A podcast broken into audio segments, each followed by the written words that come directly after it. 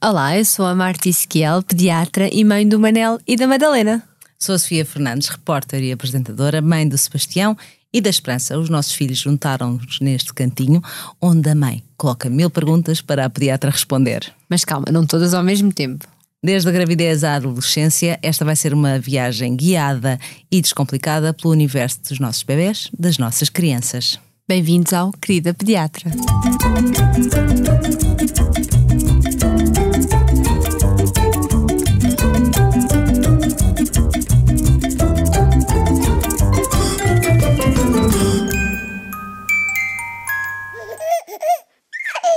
Este podcast tem o apoio do Continente do Bebê.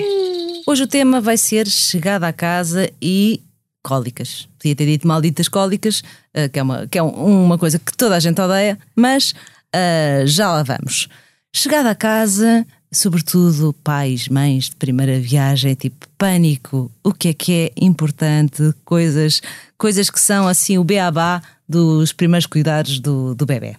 É nós já começámos, abordámos alguns destes temas, não é? No, episódio, logo no primeiro episódio da consulta pré-natal. Uh, mas agora, especificando um bocadinho, temos que falar sobre esta chegada a casa, os, vários momentos na, na vida do recém-nascido, não é? Por exemplo, a higiene. Um, quando é que o bebê deve tomar banho, qual é que é a temperatura da água do banho, que quantidade de água é que deve ter. É? Então, idealmente, toma banho numa banheira, qual é a temperatura da água? Um, a água, podemos ver, existe, felizmente existem aqueles termómetrozinhos que nós pomos dentro da água e fica verde quando está a temperatura, não é? Deve ser eh, uma temperatura morna, um bocadinho mais para o quente do que para o frio, não é? Um, mas que, uh, que a criança se sinta confortável e, e, e, relaxada. Depois há bebés que gostam da temperatura um bocadinho mais uh, fria, outros que ligeiramente um bocadinho mais quente, e nós isso vamos conhecendo uh, o, bebê que temos à frente, não é? Em relação ao local, uh, há as banheiras, também as chantalas, não é? Depois, uh, consoante os pais optarem e o que funciona melhor para a família.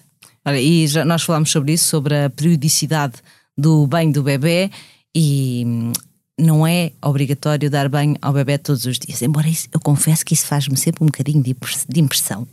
Ou seja, a pele do bebê em si não tem, não precisa de ter aquele banho diário, não é?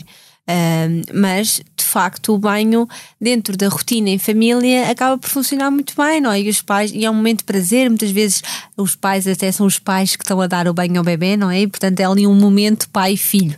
Uh, e por isso, se funcionar ser todos os dias, ou então imagino, não, não estavam planeados ter um banho diário e depois o bebê fez aqueles cocós até às costas, vai para a banheira.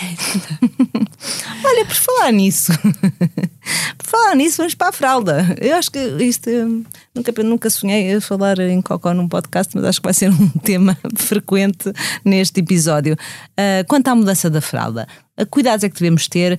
Uh, é melhor saber logo, porque nesta fase, no início, pais preparem-se porque são 8 a 10 fraldas por dia. Uh, cuidados é que temos de ter com a limpeza? Qual é a melhor forma de limpar? Uh, antes de, de como fazer a limpeza, temos que falar um bocadinho de o que é que vamos limpar, não é? Uhum. Porque. Está bem. Pronto, vamos ao início. Em relação aos cocós, é importante referir que os cocós do bebê acabam por ir mudar, não é? Ou seja, o bebê, quando nasce, tem um cocó muito espesso e muito escuro, que é o chamado de mecónio, não é? E que depois acaba por ir uh, durar dois, três dias e depois passa um cocó de transição, mais verdeado e amarelado, para terminar num cocó de leite materno, não é? Que é normalmente amarelo, mais líquido líquido com aqueles granulozinhos, parecem umas sementezinhas brancas, não é? não se assustem, não, não, coitadinho dos bebés, não estão com diarreia, os cocós é que são sempre assim líquidozinhos. Exatamente, e às vezes há uma falta, é, não explicar bebés, mães que nunca viram um cocó de uma criança, não é? Era verde escuro, depois passa amarelo líquido com sementes, acham que pode estar com diarreia, não é? E portanto é importante um, as mães terem noção das características do bebê. Os bebés que não estão a ser amamentados e que bebem leite adaptado, a cor do do, do, cocó também varia, varia entre um esverdeado, não é? Para um, uh, para um castanho.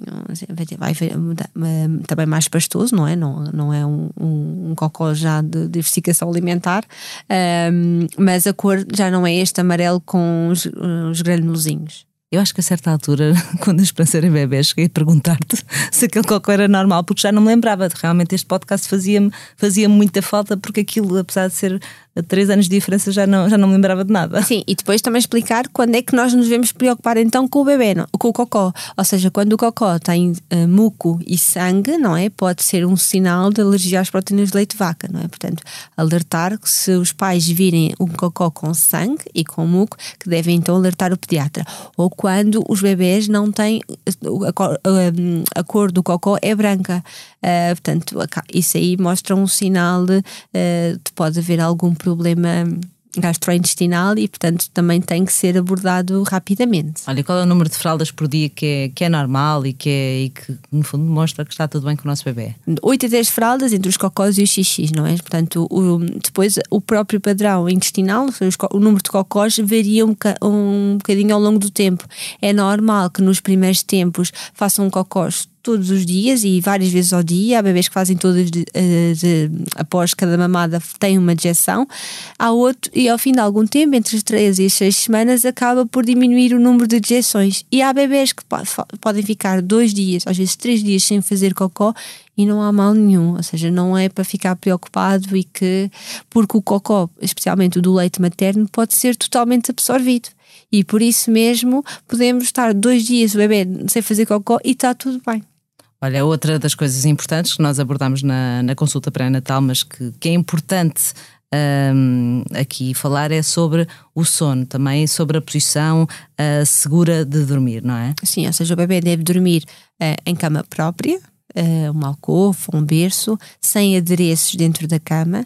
A cama deve ser feita de uma, uh, de uma forma uh, segura, ou seja, colocando o bebê, os pés no, tocarem no fundo da cama e os lençóis um, ou a colchinha até ao nível dos ombros. E depois disso, não, não é? Ou seja, porque o bebê depois pode rodar e pode desligar, e se nós pusermos o bebê lá em cima, depois pode haver um risco de asfixia, é? Portanto, o mínimo de, de, de, pertences é o ideal. E deve dormir de barriga para cima, ou seja, as mães ficam preocupadas, ah, se ele se engasga porque pode bolsar. Mas os próprios bebés têm este reflexo de movimentar a cabeça para, para o lado em caso de, de necessidade ou de bolsarem ligeiramente. E, e precisamente se tivermos lá objetos ou fraldas a, a impedir que, que o bebê consiga movimentar a cabeça, pode também ser perigoso. Olha, há, há, aqui algumas coisas que são típicas de recém-nascidos que, que é suposto que, que, nós podemos ficar atentos. Queres, queres explicar um bocadinho uh, o que é que pode acontecer Uh, como por exemplo a crosta látea, que às Sim. vezes os pais se assustam e, e, e ou, não, ou, ainda não tinham lido sobre aquilo. Sim, ou seja, a, a pele do bebê, uh, como tu já tinhas referido, é uma pele que acaba por ser uma pele sensível e está-se a adaptar a este meio exterior. E nesta adaptação pode uh, criar assim umas borbulhinhas espalhadas pelo tronco e pela cara, que se chama o eritema tóxico do recém-nascido. E apesar de ter este nome tóxico, não significa que não, não é, é uma alergia, não é grave, não é de todo. É simplesmente esta reação da pele do bebê ao meio exterior. Um, a dermite seborreica e a corça láctea são outras formas uh, que podemos uh, que os bebés podem ter os problemas de pele uh, e que felizmente existem também produtos dirigidos um, a estes casos e que também não são problemas graves. Em relação aos produtos base dos bebés, nós não sabemos qual é que, se o bebê vai fazer reação alérgica a um produto ou outro, não é? Portanto, o que é aconselhado é que os pais comprem tudo da mesma gama, para se por acaso alguma gama fizer uh, alguma reação a um dos produtos, sabemos que então é aquela gama. Preferencialmente, os produtos não devem ter cheiro, não é? Porque o, o facto de cheirarem muito bem pode ser uh, um, um alergénio, não é? Para a pele do bebê, portanto, uh, cremes neutros, não é? De até Podemos comprar daqueles de pele atópica, não é? E depois pomos no final um cheirinho na roupa do bebê para termos aquele cheirinho de bebê que gostamos tanto. Vamos à nossa primeira pausa, uma das nossas rubricas, já dizia a minha avó, o mito da semana. É, hoje o mito é engraçado, que é, não sei se já ouviste dizer que quando os bebés estão engasgados que se deve soprar, ou então, e outro também que é uh, quando os bebés estão com soluços para pormos uma linha na testa, uma linha Eu da manta. superar, superar já, já ouvia, da linha não sabia. E, e sabes que eu fui pesquisar porque é que se diz que se põe essa linha. E isso tem a ver com a acupuntura, com a medicina chinesa, que dizia-se que o colocar um do ter um, um elemento aqui entre as sobrancelhas acalmava uma pessoa. Portanto, eu acho que deve vir daí este mito mas é mesmo um mito, ou seja, o bebê, uh, os soluços uh, é um sinal que o bebê está ali a treinar os movimentos do diafragma. Muitas vezes os bebés já têm soluços uh, durante um, gravi na gravidez, não é? E até são associados a um, bem, um sinal de bem-estar, ou seja, que o bebê está realmente a treinar ali o diafragma um, e depois passam transitoriamente, não é? Portanto, se nós pomos a linha ou não pusermos a linha, passar 10 minutos, 15 minutos, às vezes passam os soluços e não é por ter tido a linha, não é? Portanto escusamos estar ali a pôr cuspo na testa do bebê de pessoas aleatórias às vezes. Vamos voltar à nossa viagem desta chegada à casa uh, e temos que nos preparar para dar muito colo ao nosso bebê, não é? Sim, os bebés, os recém-nascidos precisam muito colo. Uh, até porque eles vieram, ou seja, no, estes primeiros três meses são quase o quarto trimestre da gravidez, não é? Eles uh, viveram nove meses na barriga da mãe, ouvir uh, o coração da mãe, ouvir os sons dentro do corpo da mãe e, portanto, é natural que queiram estar perto da mãe e, e, e estar num colo, não é? Para ouvir todos estes sons e estarem e sentirem-se acarinhados. E não há mal nenhum, e, portanto, e é, é, nós temos é que aproveitar porque isto passa tão rápido e, portanto, o colo nesta fase não vicia.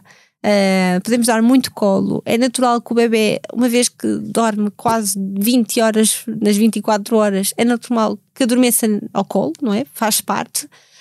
Um, e não temos que, que ter sempre aquela impressão de que não, o bebê não pode estar ao colo, que se vai viciar, que uh, não, devemos sim conter os nossos bebês, abraçá-los muito, dar muito amor, que que é importante para o desenvolvimento e para o crescimento dele. Olha, já falámos um bocadinho sobre isto também no primeiro episódio, mas, mas é importante relembrar quais são as, uh, os sinais de alarme que, a que devemos estar atentos nestes, nestes primeiros tempos.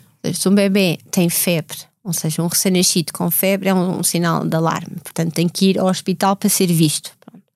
Uh, um bebê que não se alimenta, ou porque não quer, ou porque. Hum, vomita tudo aquilo que come, não é o bolsar, é mesmo o vomitar em jato, não é? Isso aí também tem que convém ser visto. Uh, é normal os bebés uh, ficarem um bocadinho amarelos, terem icterícia, uh, faz parte.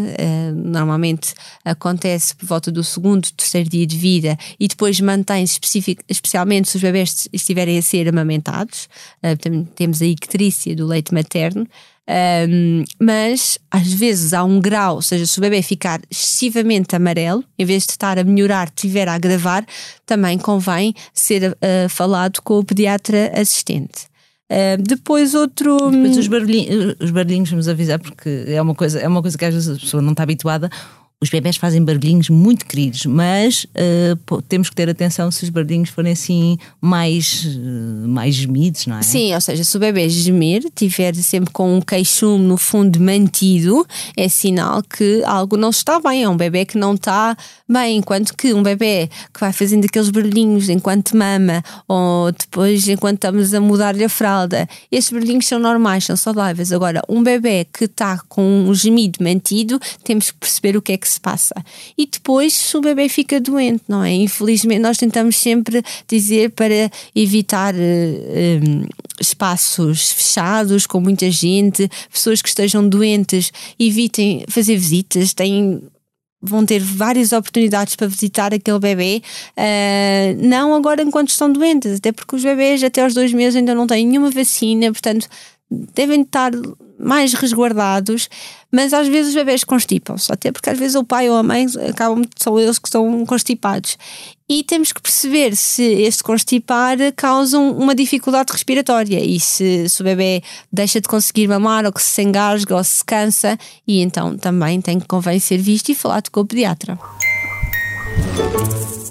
Antes de passarmos para, o, para o, as cólicas, esse tema quente, vamos ao nosso momento continente produto da semana e uh, é uma coisa que lá em casa se continua a usar e usa-se muito, são as compressas tecido não tecido continente do bebê, que são ultra suaves, uh, ideais para limpar o rosto do bebê com, com uma água quente ou com um soro fisiológico. E eu confesso que uso não só para, para o rosto, uso para quando, quando a esperança era mesmo bebê, usava, punha sempre três compressas para que é como ensinam nos hospitais, para no dar banho, no banho, também são um produto que, que se continua a usar muito lá em casa. Vamos para as cólicas. Primeiro, o que é que são as cólicas? As cólicas é uma entidade que está descrita uh, em que uh, eh, um, é definida quando temos um choro prolongado, normalmente mais de 3 horas por dia, uh, que normalmente surge uh, por volta da terceira semana de vida e que uh, se mantém mais ou menos ali até aos três meses. Quando acabamos por reunir estas características, então podemos que o bebê tem cólicas. Mas esta é uma entidade um bocadinho desconhecida, não se sabe exatamente qual é que é a etiologia das cólicas e até já há artigos descritos que às vezes as cólicas estão associadas a um dia mais tarde a pessoa ter dor de cabeça, uh, enxaqueca. Um, mas uh, de facto este choro, este, estas, no fundo parece que o bebê está com, com dor, não é? Um, é algo que é muito incomodativo, tanto para o bebê como para a família, não é? Porque dependendo das horas que o bebê tem estas manifestações, depois acaba por haver ali uma grande disrupção familiar. Olha, eu já estava habituada no Sebastião, mas agora com a Esperança foi muito duro. E não, tu no outro dia falaste-me da regra dos três, não é dos três. Três semanas, das três, três semanas, horas, aos, três meses. Até aos três meses eu sonhava com os três meses. Dicas para aliviar, para ajudar o bebê a passar e também para nos ajudar a nós a garantir a nossa sanidade. Acima de tudo, muita paciência. Pronto, o importante é nós excluirmos as causas importantes de choro, porque é que o bebê está a chorar e está com dor, não é? E perceber, excluirmos se o bebê tem, que não tem fome, que não tem uh, nenhuma, nada, nenhum foco ali de dor uh, e de facto, se uh, tudo parecer ser cólica, se o bebê tiver a barriga assim distendida, tiver ali a agitar as pernas, então nós podemos fazer uma massagem uh, na barriga, nos sentidos dos pontas do relógio, mesmo com as próprias pernas também ajudar ali a estes movimentos, que vai ajudar o bebê a expelir um bocadinho o gás. Uh, e, e, vai aliviar um bocadinho uh, nas cólicas. Também há aqueles saquinhos de sementes ligeiramente aquecidos em cima da barriga também podem ajudar, a própria, o próprio colo, a maminha, apesar de, um, de a maminha não, não, não curar eh, as cólicas, acaba por ser um consolo. Esta sucção não nutritiva acaba por inibir um bocadinho a dor. Um, e portanto, muita maminha, muito colo, o deitar barriga para baixo em cima do, sim, dos nossos do antebraços. Aparecem uns colinhas muito fofos. Pronto, essa posição eles também costumam gostar. E depois, em alguns casos, um, pode ser necessário um suplemento, especialmente se o bebê tiver a ser amamentado, mas isso só com indicação médica, mas uh, acima de tudo, muita paciência. Olha, uh, já, já, já, já nos esticamos aqui um bocadinho no tempo, mas vamos uh, só fechar com, com o nosso Quem Nunca Tens Alguma História. Olha, a minha história da chegada a casa é muito engraçada porque eu estava tão cansada da maternidade, de tantas visitas, eh, ainda foi na era pré-Covid, que quando cheguei estava de rastros e tinha posto o despertador depois de amamentar bem, à meia-noite e depois passado três horas. Eh, e eu devo ter adormecido, devo ter desligado e acordei às sete da manhã e fui a correr ao ver se acharam, oh meu Deus, é o primeiro dia já destruiu o Manel. Mas estava vivo e, e, e acordei rápido. Ele estava a dormir tranquilamente, até nem percebi porque é que eu acordei, mas pronto, mamou e, e, e ficou tudo bem. A minha tem a ver com as cólicas e na, na esperança já foi um desespero tal que o único sítio onde ela acalmava não era abraço, não era maminha, parece que ainda ficava pior quanto mais mamava, era uh, no sling. Portanto, eu a certa altura, como houve uma vez que ia adormecendo, cansaço com ela, com ela ao colo, passei a dormir com o pano já montado, já montado, que é para tentar descansar com ela em cima de mim e eu ter a certeza que ela não, que ela não caía. É assim, uma pessoa faz sobrevive. Muito obrigada uh, pela sua companhia. Próxima, próximo episódio uh, vai ser a primeira parte do desenvolvimento. Sim, vamos falar do desenvolvimento dos primeiros três meses do bebê. Um, e obrigada, até à próxima. Se quiserem, também podem assistir, uh, ver as nossas páginas de Instagram, uh, Marta e Pediatria. Sofia Fernandes, Sofia Oner, e acompanhar este podcast também no site da SIC e da SIC Mulher. Obrigada.